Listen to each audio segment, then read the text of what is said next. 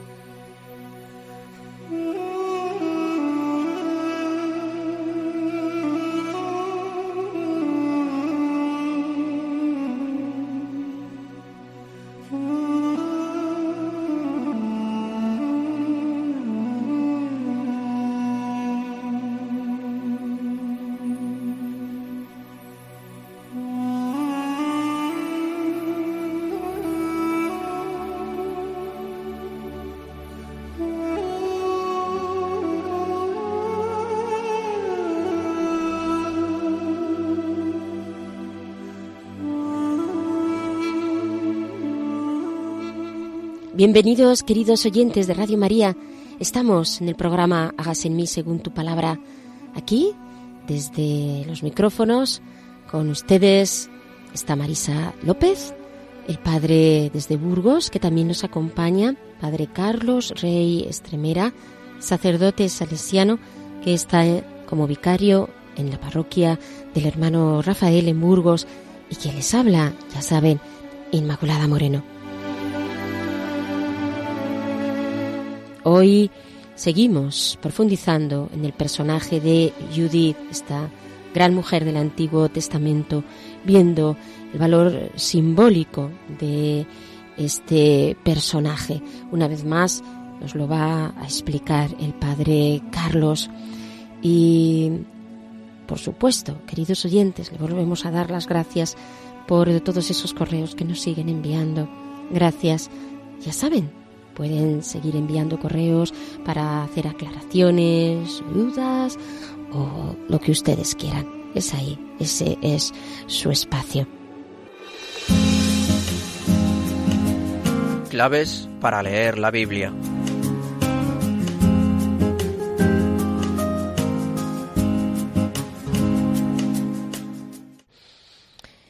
Vamos, eh, queridos oyentes, por tanto, a seguir viendo algunos rasgos, algunas características de lo que significa la historia de Israel, porque si recuerdan, el último día nos habíamos quedado viendo las características de aquellos que estaban en la diáspora, sobre todo en el mundo helenista y también en Egipto, porque estamos muy cerquita, nos vamos acercando cada vez más en este recorrido histórico a la llegada de nuestro Salvador, a la época en la que el Hijo de Dios se hace hombre.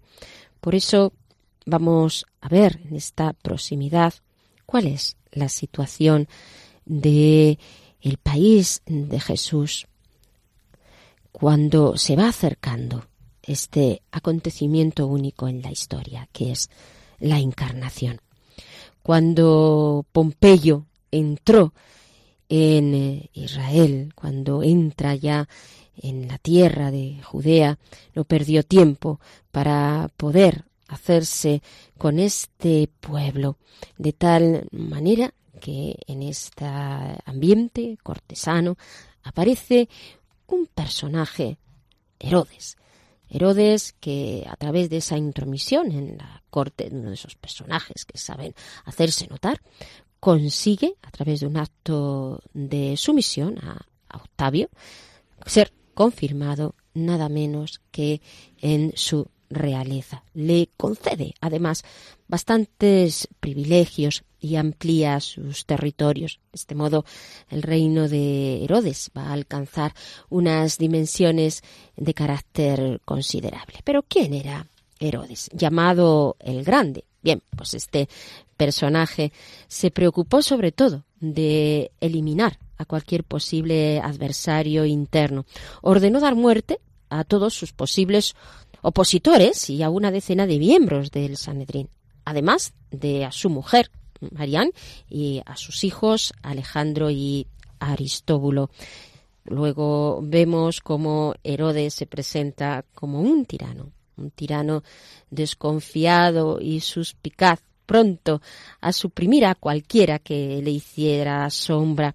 Sin embargo, y sabiendo que este aspecto de este tirano de Herodes fue de esta manera, hemos también de reconocerle algunas cuestiones mm, positivas, porque desde un punto de vista político Herodes mostró una gran habilidad e iniciativa.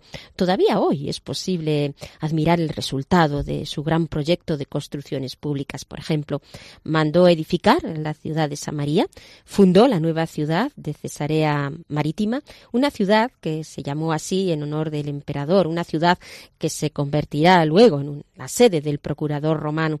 La obra de Herodes es apreciable sobre todo en la serie de fortalezas que él eh, construye con el fin de reforzar las fronteras del reino. Por ejemplo, la fortaleza de Herodium en Belén, la fortaleza de Maqueronte y la de Masada, en estos casos están en el Mar Muerto, o también sus grandes palacios, como el Palacio de Jericó, la fortaleza Antonia Jerusalén, las torres de la Ciudadela, una de las cuales todavía aún está ahí, pero la obra más importante, quizá, de Herodes fue la ampliación del Templo de Jerusalén, una empresa monumental cuyos trabajos se continuaron aún en tiempos de Jesús y que no terminarán hasta el año 63 después de Cristo, o sea, apenas siete años antes de su destrucción definitiva por las mm, legiones romanas.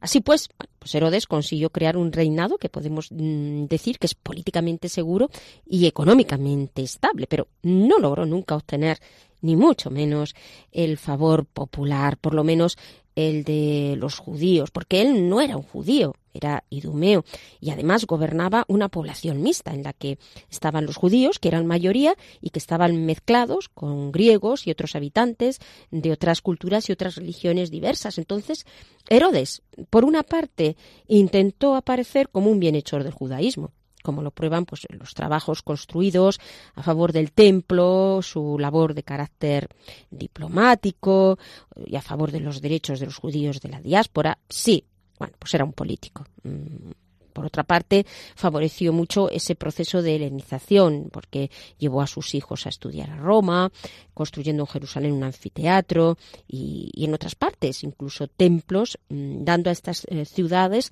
la impronta que es una impronta típicamente de carácter griega. Es decir, que por otra parte se presentaba como un gran amigo de los romanos. Claro, estos hechos pues no dejaron de escandalizar a los judíos, ¿no? Que daba una de cal y otra de arena, por decirlo así.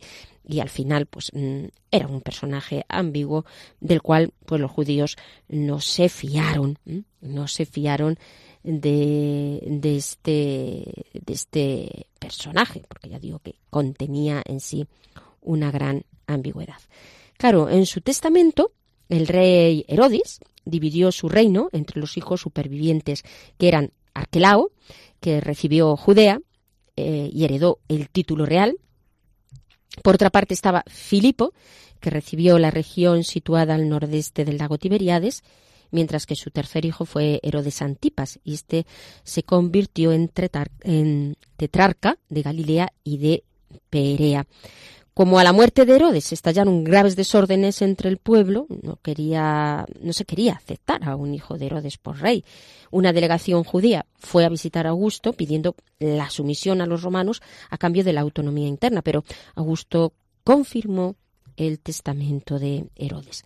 Así fue como se fueron desarrollando los acontecimientos en Judea hasta el 41 después de, Cristo. Arquelao pudo asumir el poder en Judea, si bien no con el título de rey, sino con el título inferior de enarca. Fue un hombre cruel y despótico. Mm, así que las quejas contra él fueron graves, tan graves que Augusto se vio forzado a llamarlo a Roma y a exiliarlo. Había en eh, Judea un fuerte sentimiento de carácter antirromano. Al sumo sacerdote se le dejó el poder de religioso y el poder civil se le dejó al mínimo. A ello además se le añadía una total incompresión por parte romana de los, de los usos y de las costumbres, a veces considerados por los romanos como verdaderas supersticiones y esto era considerado como sacrilegios también por parte de los judíos, todo, todos esos triunfos y acogidas tributados a los emperadores, el culto al emperador, en fin, todo eso pues era siempre considerado por los judíos como, como realmente costumbres paganas. El segundo hijo, que fue Filipo, indiscutiblemente quizá el mejor de los hermanos, con unas tendencias bastante abiertas, primer gobernador también, hace grabar en las monedas la efigie del emperador, un hombre con un cierto carácter generoso, pacífico, bueno, gobernó sin incidentes a una población en su mayoría compuesta por judíos y paganos. Y luego tenemos al tercer hijo de Herodes, Herodes Antipas, que gobierna del 4 antes de Cristo al 39 después de Cristo, que fue tetrarca de Galilea. Este hombre heredó el carácter del padre, indolente, amante del lujo, mm, un hombre violento, un hombre tiránico, un hombre tiránico empujado por su mujer. Sabemos que Herodes Antipas intentó a la muerte de Filipo asumir el control y el territorio mm, y tomar el, título de rey. Fue acusado ante el emperador y terminará desterrado por Calígola en la Galia en el año 39 después de Cristo. En fin, estos son algunos de los avatares históricos de eh, esta dinastía, podemos llamar, de Herodes, como vemos estos personajes que también fundamentales eh, fueron en la época de nuestro Señor Jesús un pueblo, el pueblo romano, que no termina de entender esta mentalidad judía, que está fuertemente condicionada por su religiosidad y todo esto que va generando un rechazo progresivo por parte de los judíos a, la dominación romana. Además, eh, va llevando como vemos, pues eh, estas construcciones por parte de Pilato que tampoco acaban de convencer a nadie. Es el caldo de cultivo donde Jesús nace y donde este misterio de la salvación de Dios Padre se realiza.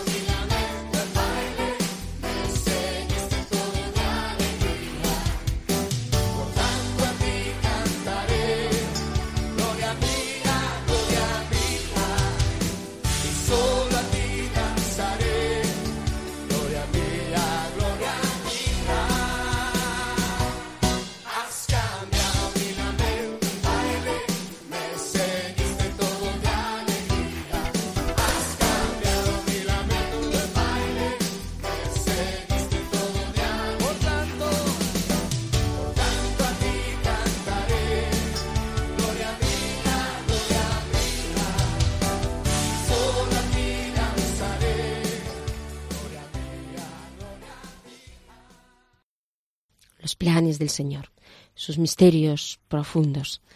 Los volvemos hoy a ver en este libro de Judith. Hoy leemos parte del capítulo 12 y del capítulo 13. Escuchamos.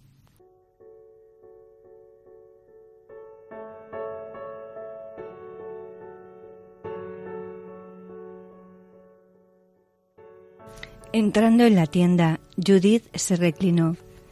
El corazón de Holofernes quedó fascinado por ella. Su alma quedó turbada y experimentó un violento deseo de unirse con ella, buscando ocasión de seducirla. Le dijo Holofernes, Bebe pues y comparte la alegría con nosotros. Judith respondió, Beberé, Señor, pues nunca, desde el día en que nací, nunca estimé en tanto mi vida como ahora. Y comió y bebió frente a él, sirviéndose de las provisiones que su sierva había preparado. Holofernes, que se hallaba bajo el influjo de su encanto, bebió vino tan copiosamente como jamás había bebido en todos los días de su vida. Cuando se hizo tarde, sus oficiales se apresuraron a retirarse y se cerró la tienda por el exterior, después de haber apartado de la presencia de su señor a los que todavía quedaban.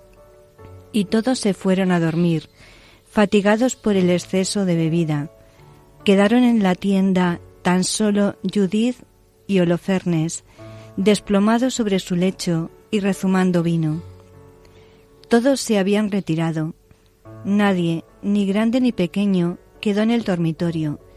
Judith, puesta en pie junto al lecho, dijo en su corazón, Oh Señor, Dios de toda fuerza, pon los ojos en esta hora en la empresa de mis manos para exaltación de Jerusalén. Avanzó después hasta la columna del lecho que estaba junto a la cabeza de Holofernes. Tomó de allí su espada y acercándose, acercándose al lecho, agarró la cabeza de Holofernes por los cabellos y dijo, Dame fortaleza, Dios de Israel, en este momento. Y todas sus fuerzas le descargó dos golpes sobre el cuello y le cortó la cabeza. Después hizo rodar el tronco fuera del lecho, arrancó las colgaduras de las columnas y saliendo entregó la cabeza de Holofernes a su sierva, que la metió en la alforja de las provisiones. Luego salieron las dos juntas a hacer la oración, como de ordinario. Atravesaron el campamento, contornearon el barranco, subieron por el monte de Betulia y se presentaron a las puertas de la ciudad.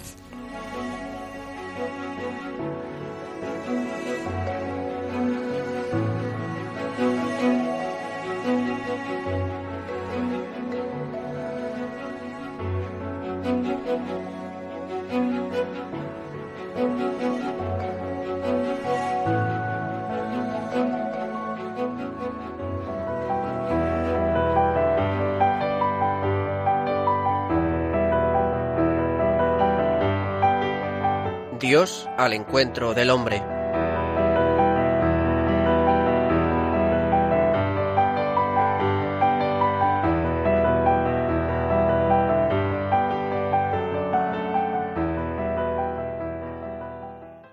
Pasamos, una vez que hemos escuchado el texto bíblico sobre Judith, a escuchar la reflexión que nos hace el Padre Carlos. Sabemos que el Padre Carlos desde Burgos nos acompaña y se hace presente a través de las ondas.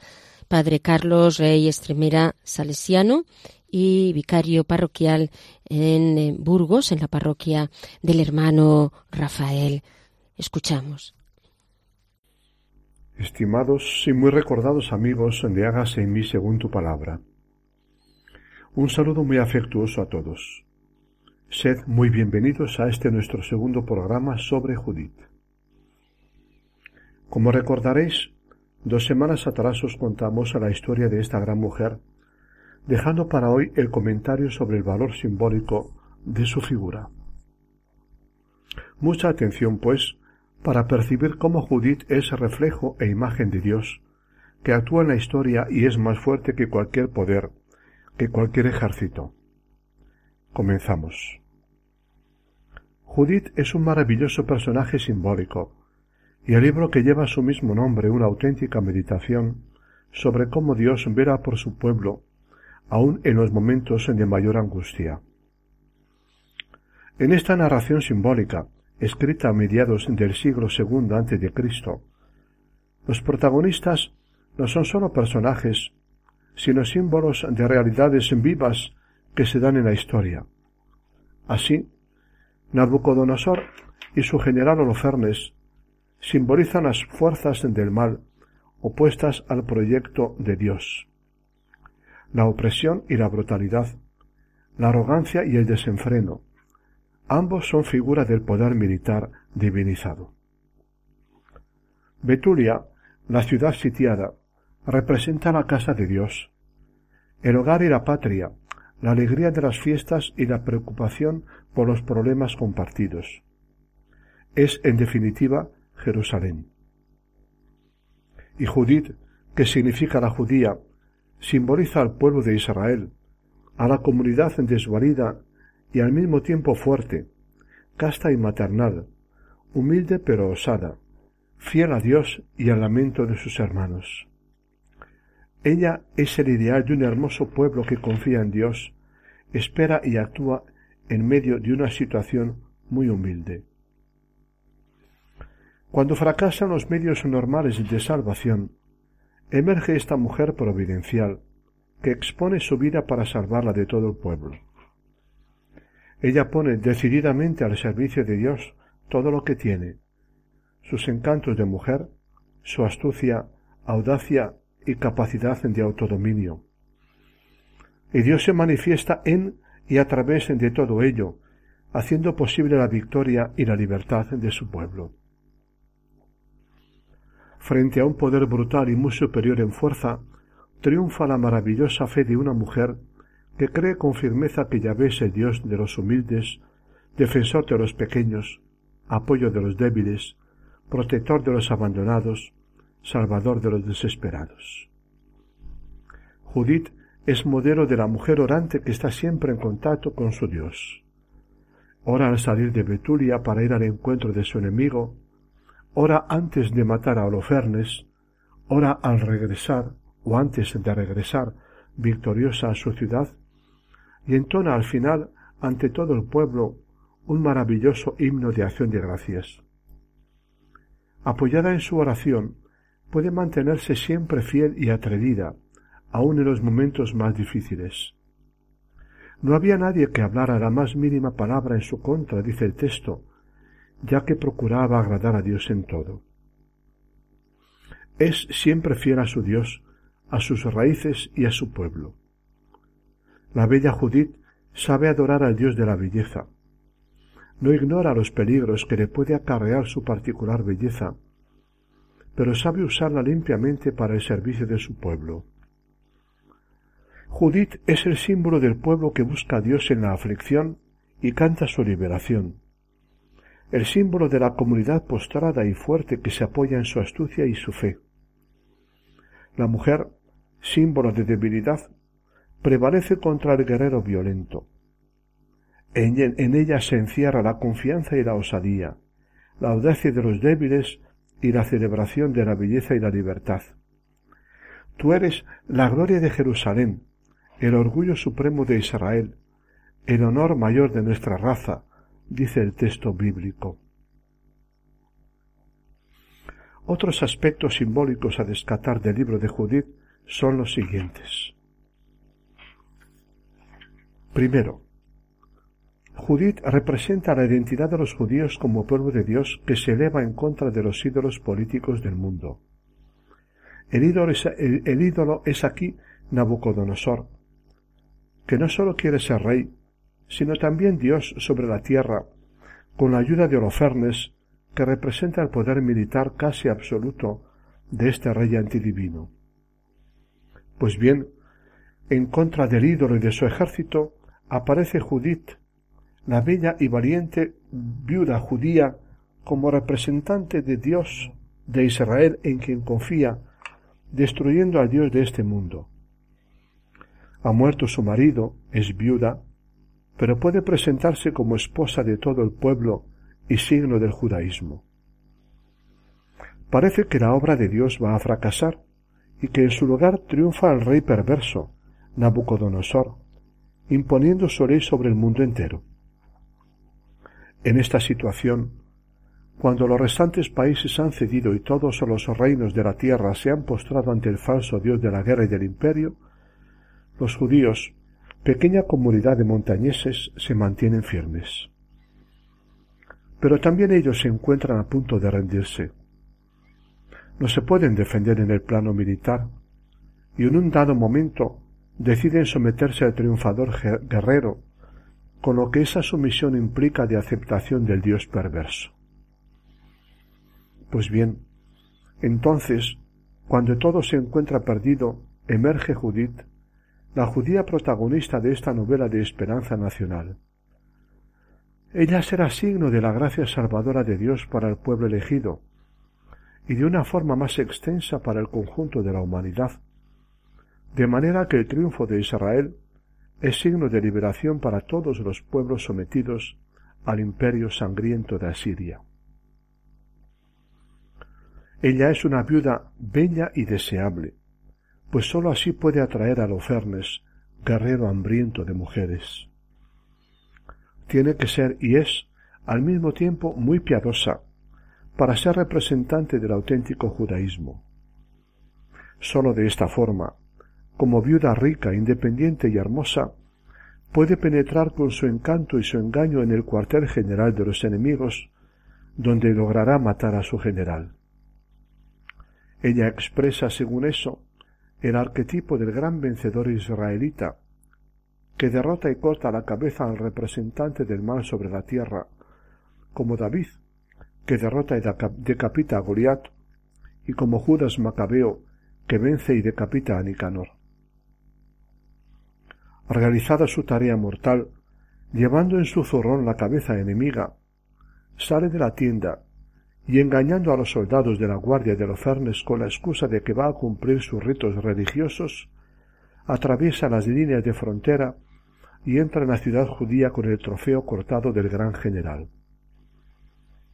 Donde han fallado soldados y sacerdotes, triunfa ella, encarnación femenina del pueblo israelita, que recibe la ayuda de Dios y vence a los enemigos de Israel. Esta historia nos introduce en la, complejidad de los poderes humanos. Lo mismo que David, bello muchacho, venció con su onda frágil al fortísimo guerrero, Judith, la bella pero religiosa y honrada viuda, derrotó con las armas de su seducción al invencible general asirio, en el momento de suprema confusión del pueblo, cuando las autoridades de la ciudad de Betulia, símbolo del judaísmo, habían decidido entregarse al enemigo. En su oración, que es una lección de fe en Dios, Judía apela a Dios, a Dios israelita en contra del Dios falso. Nabucodonosor, que dice pero no puede cumplir lo que ha dicho, Judith es aquí la ejecutora de la justicia vengadora de Dios. Los asirios son el antidios, fuerza divinizada, poder militar que pretende volverse absoluto. Estrictamente hablando, ellos son el ídolo supremo, signo del hombre que quiere de ser Dios. Son pecado original concretizado.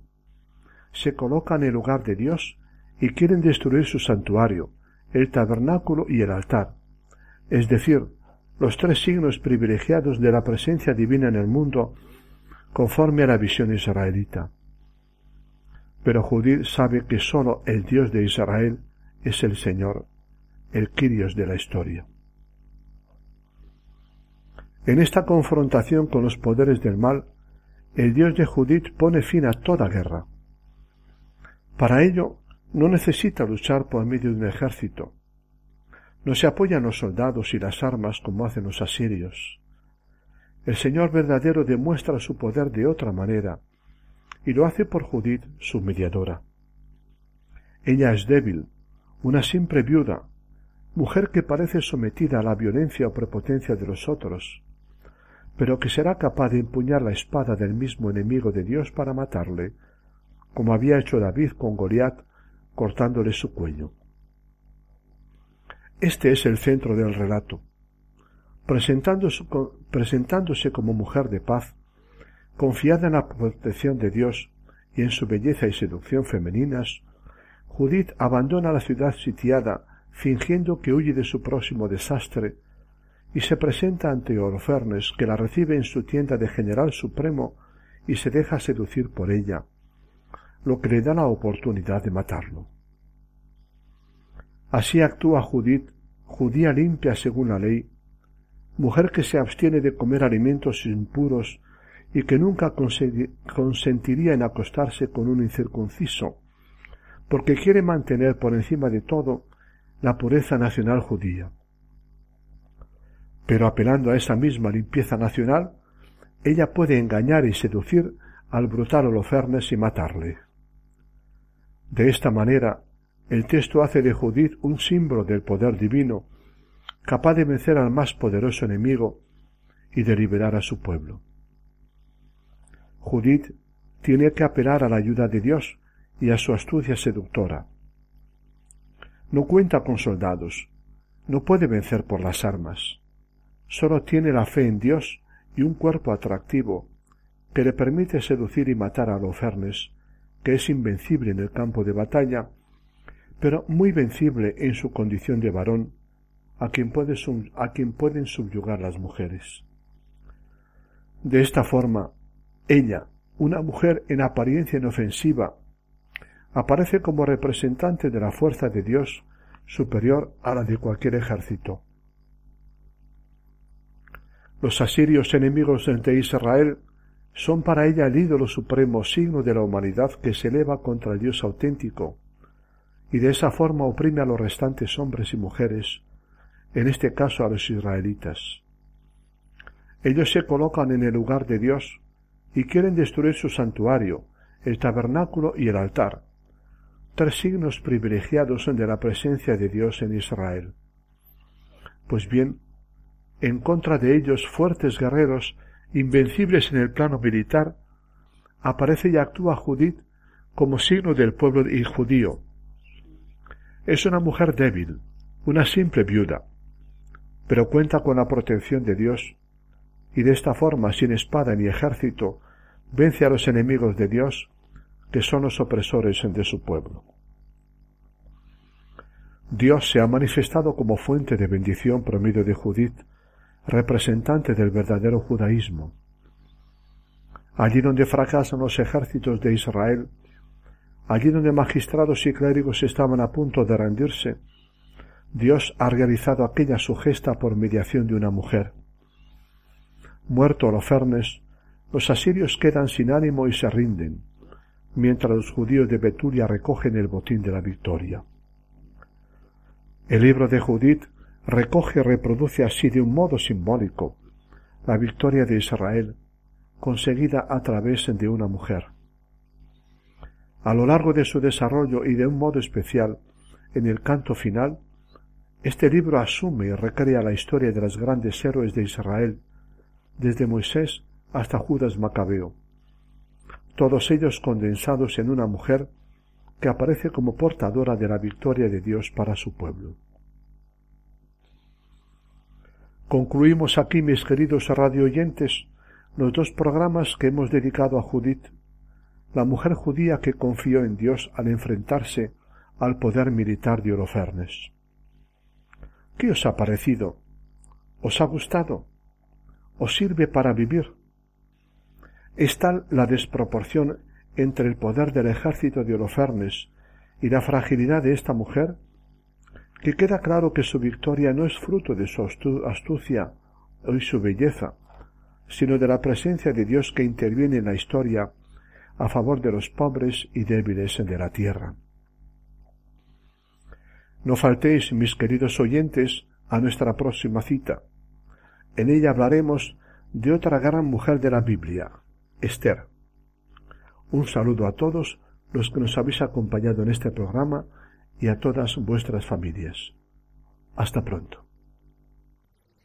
Muchas gracias, Padre Carlos, porque Dios es fuerte, porque Dios vence y vence, como vemos, a través de una mujer, como nos acabas de comentar. Muchas gracias, eh, Padre, como nos acaba de comentar Y les recuerdo que estamos aquí en el programa de Hagas en mí, según tu palabra, viendo este personaje, el personaje de Judith, su valor simbólico. Y, queridos oyentes, hay una mujer, una mujer fuerte, una mujer que alberga en su seno al león de la tribu de Judá. Ella es María, en cuyo rostro muchos podemos reflejarnos porque ella es presencia de nuestro Señor, porque ella alberga a nuestro Señor.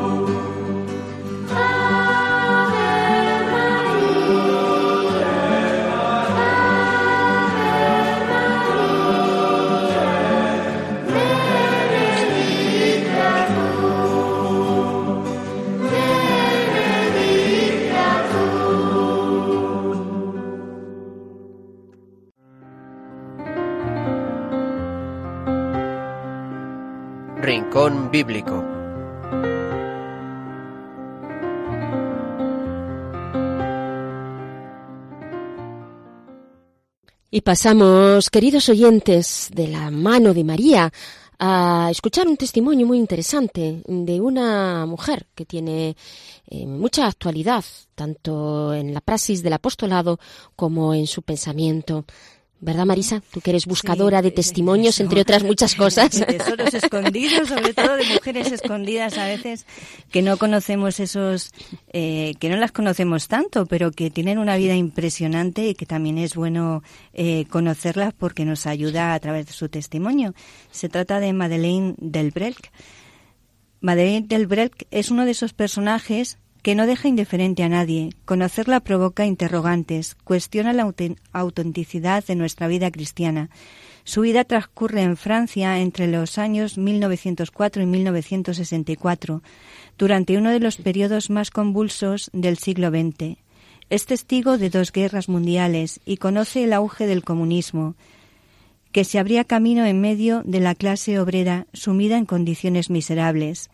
Su muerte tiene lugar mientras en Roma se desarrolla la tercera sesión del Concilio Vaticano II, cuyo espíritu, aunque no llegase a conocerlo concluido, conocía bien, y de hecho ya había vivido en el contexto de la Iglesia francesa, tan dinámica y, vanguardista de aquellos años. Nacida en el seno de una familia católica convencional, desde joven abraza el ateísmo cuando su familia se traslada a París y, entra en contacto con el mundo intelectual, donde un tema recurrente de debate era la negación de Dios. A sus 15 años se definía estrictamente atea. A los 17 redactó un, título, un texto titulado Dios ha muerto, viva la muerte. Su conversión es el fruto de una búsqueda provocada por el testimonio de grandes amigos cristianos que la hicieron dudar de la inexistencia categórica de Dios. Si quería ser sincera, puesto que Dios ya no era rigurosamente imposible, no debía ser tratado como algo seguramente inexistente. Escogí lo que me parecía que podía expresar mejor mi cambio de perspectiva. Decidí rezar. Pocas semanas antes de su muerte, compartiendo con un grupo de estudiantes su itinerario espiritual, confesó, refiriéndose a su conversión ocurrida en marzo de 1924, Fui y sigo estando deslumbrada por Dios. Desde entonces el timón que dirigió por completo el rumbo de la vida de Madeleine fue este deslumbramiento. En palabras suyas, tener una fe viva es ser cegado por ella para ser guiado por ella. En 1933, Madeleine y dos compañeras más se trasladaron a vivir a Ibrin, un suburbio de París considerado considerado la capital del comunismo francés. La decisión de partir para Ivry se fragua en el seno de un pequeño equipo de jóvenes que surgen a partir de un grupo de scout que frecuentaba Madeleine. Desean vivir una vida evangélica más radical y en común, inspiradas en la experiencia de Carlos de Foucault, presencia cristiana entregada, enterrada y derramada hacía pocos años en el desierto de Argelia, como el grano de trigo, Madeleine y sus primeras compañeras toman la decisión de establecerse en el desierto de miseria humano de Ibri. Sí, nosotras tenemos nuestros desiertos, al que nos conduce el amor. El mismo espíritu que guía a los misioneros de hábitos blancos a sus desiertos nos conduce a veces temblorosos a las escaleras sobrecargadas, al metro, a las calles atardecidas y a orar, a orar como se reza en medio de otros desiertos, orar por todas estas gentes tan cercanas de nosotros, tan cerca de Dios. Desierto de masas, desierto de amor. El grupo acabará llamándose la Charité de Jesús. La intuición de Madeleine es que hay que acercarse a la gente para acercar a Dios a la gente. Lo esencial de esta vida, la noción de ser y la alegría es estar en el mundo, esconderse en medio de este mundo, ser una parcela de humanidad, entregada, ofrecida y desinstalada, ser islotes de residencias divina, hacer un lugar para Dios, creer de parte del mundo, esperar para el mundo y amar para el mundo. La escuela de Ibri le dará a Madeleine la posibilidad de conocer a fondo el mundo obrero y secularizado de las periferias parisinas, Allí trabajará como responsable de los servicios sociales del ayuntamiento hasta 1945. Madeleine contempla la realidad de la vida en ese barrio obrero como una mirada cargada de una sensibilidad mucho más refinada que de una mera trabajadora social.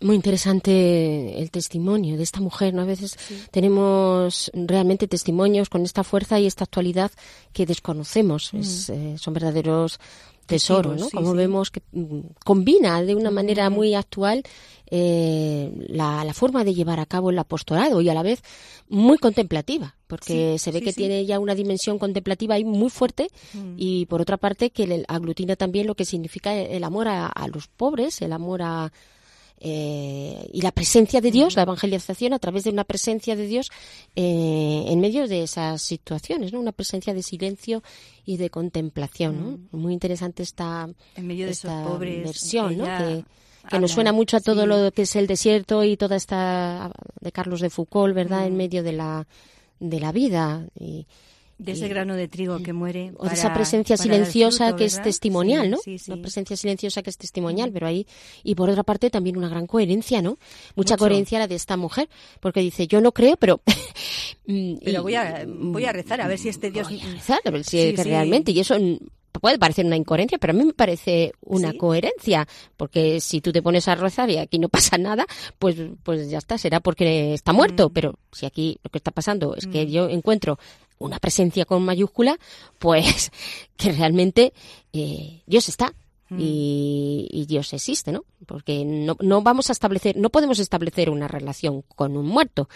Establecemos una relación Con con, Cristo vive vivo. Y si tú te pones a orar y, Sí, y- es el y esa relación se te hace presente, pues algo Mm. pasa. Mira a ver cómo defines tú eso, cuando sabes que Mm. esa presencia que sientes está más allá de tu razón, más allá de cualquier ilusión más allá de cualquier otro otro tipo de cuestión que puede ser lo- la interpretación Mm. que den aquellos que no que no creen, ¿no? Porque quien lo experimenta sabe eh, sabe ese tipo de experiencia tan distinta a cualquier otra y infinita.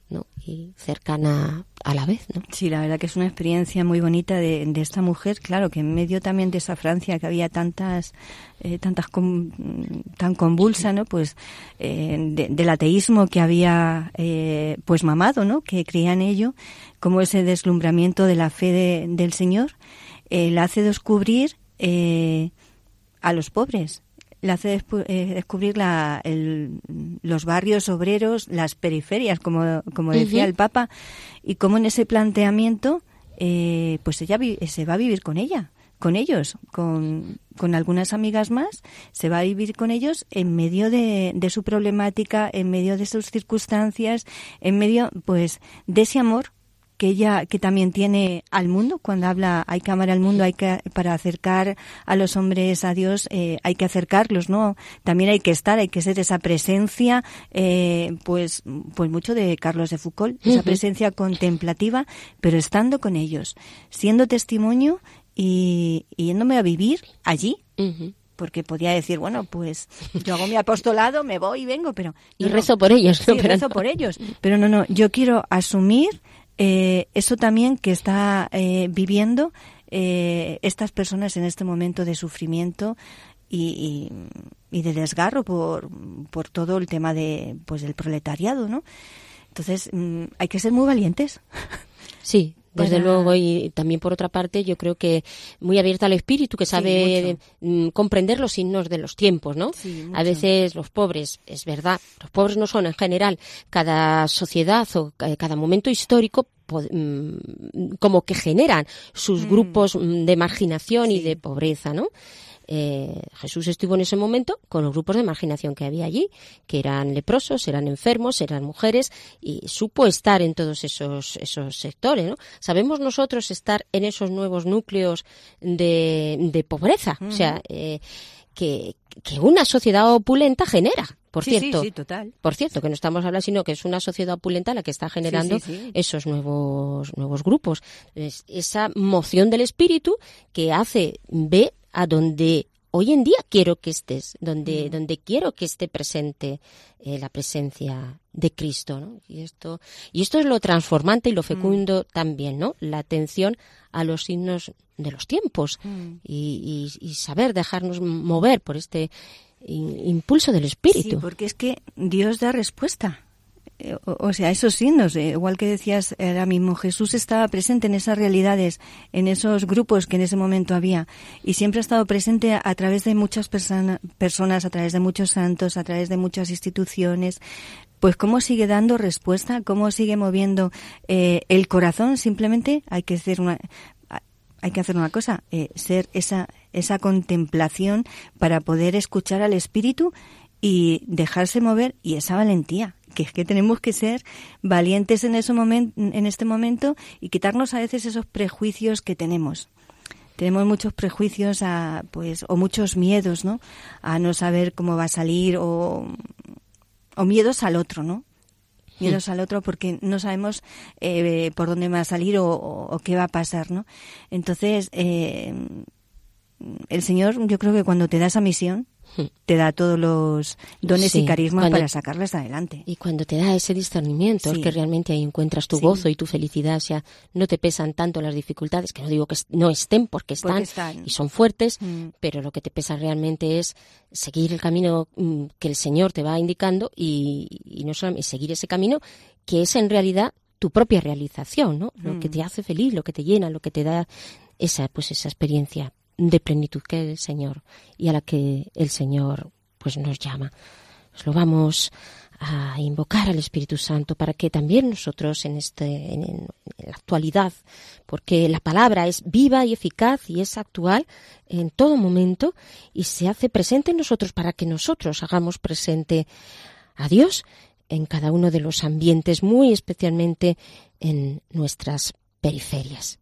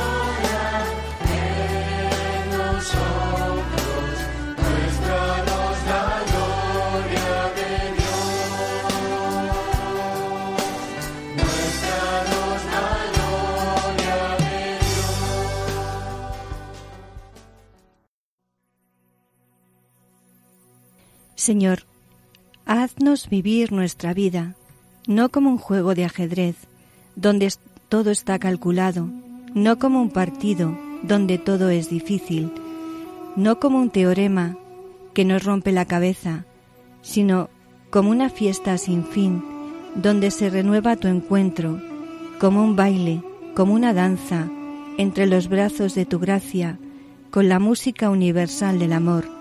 Señor, ven a invitarnos.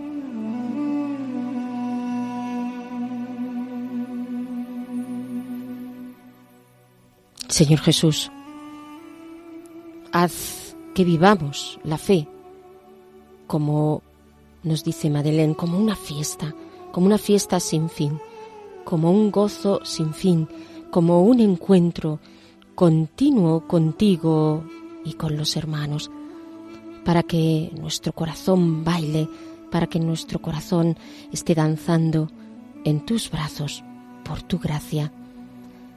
Tú, Señor nuestro, bendito y alabado seas, que conviertes nuestra vida en una música de amor que se levanta hacia ti. Ven, Señor Jesús, a nuestro entendimiento para que no intentemos descifrar las cosas que nos acontecen o el mundo, para que no intentemos acoplar este puzzle que tú solo conoces, Señor nuestro, y que a veces pretendemos meter en nuestra cabeza, sino que vivamos la experiencia de plenitud que significa tu presencia en nosotros, no calculando, sino dejándonos hacer en ti, para que vivamos sumergidos en ti, para que vivamos siempre en tu abrazo. Bendito y alabado seas, Señor Jesús, que nos amas hasta el extremo.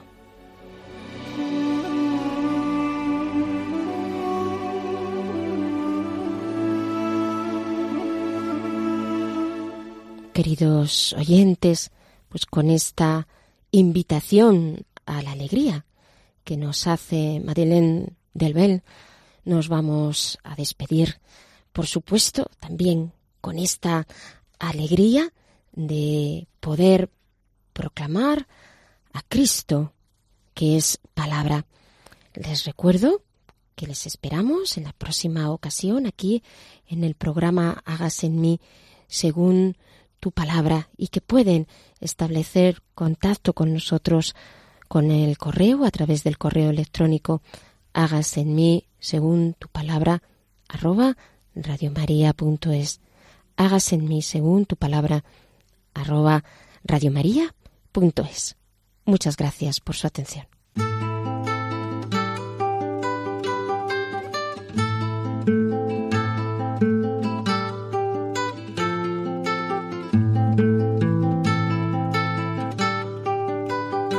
han escuchado Hágase en mí según tu palabra, con Inmaculada Moreno. Hágase en mí según tu palabra, hágase en mí según tu sueño, hágase en mí según